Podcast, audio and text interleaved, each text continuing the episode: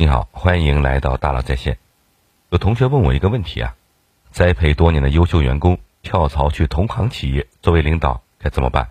我说祝福、感谢、反思和调整。什么意思呢？我们展开来讲。祝福对他来说呀，希望有一天公司能成长到邀请他回来的规模。我们知道，找到一个和岗位匹配、能力强、态度好的员工特别不容易。要留住这样的员工更不容易，因为这样的员工呢，总有机会找上门。如果他选择离开，一定是经过了深思熟虑。所以啊，首先祝福他，祝福他找到更合适的平台。具体怎么做呢？你可以安排一次离职面谈。当然，面谈的目的呢，不是挽回，也不是批评，而是真诚祝福。然后呢，面向未来，建立你们之间的新关系。一个有效的离职面谈有三点需要注意：第一，留不住人就留住心。员工离职呢，多少可能有些对公司的不满。如果处理不当呢，很可能会变成怨恨。一起合作那么久，最后呢，相互怨恨完全没有必要。所以啊，你要站在他的角度，看看能为他的前程提供些什么帮助。比如说，看能不能帮他写封推荐信。第二呢，借离职面试的机会呢，了解他为什么要离职。如果一份工作做得好好的，大多数人都不会轻易离开。离开的背后呢，一定是有原因的。是公司管理制度有问题，还是有些你不知道的潜规则，让他不能忍受了？第三，善于提问，乐于倾听。如果你值得信赖，员工离职时呢，也会坦诚相待。你可以用合适的方式去了解公司存在的问题。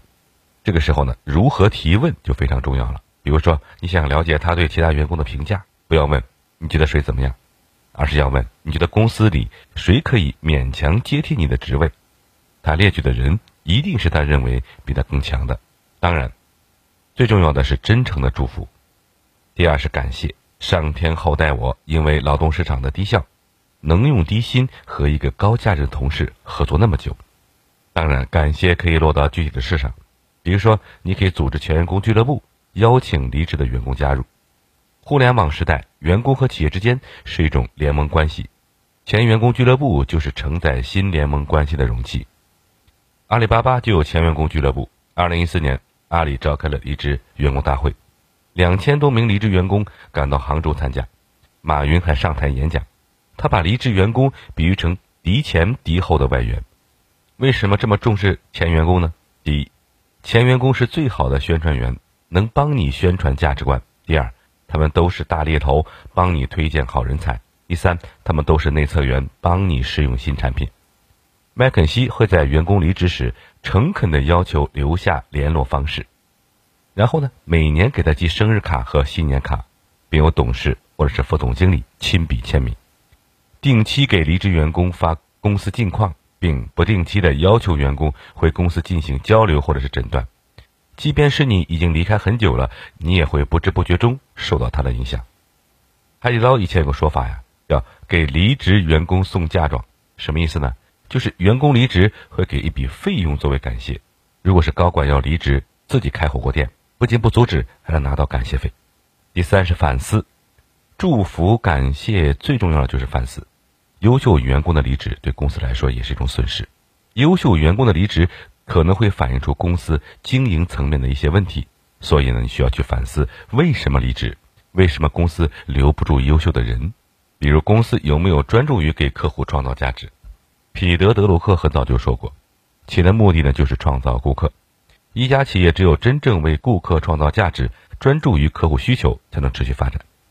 比如说，苹果公司会在一个产品成为热销产品时，就组织小组研究消费者下一个需求是什么，从而提前准备好替代这个热销产品的新产品。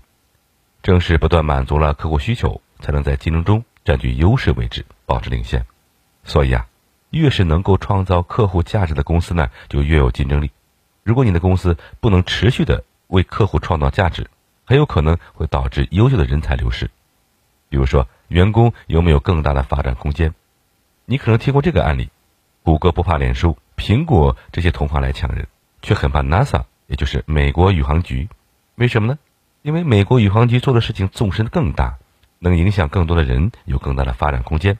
谷歌描绘了一个很大的梦想。但是，美国宇航局的梦想是整个宇宙。如果是同行来挖人，谷歌可以开更高的工资，给更多的股权和期权。可是如果工程师想去 NASA，谷歌就没办法了。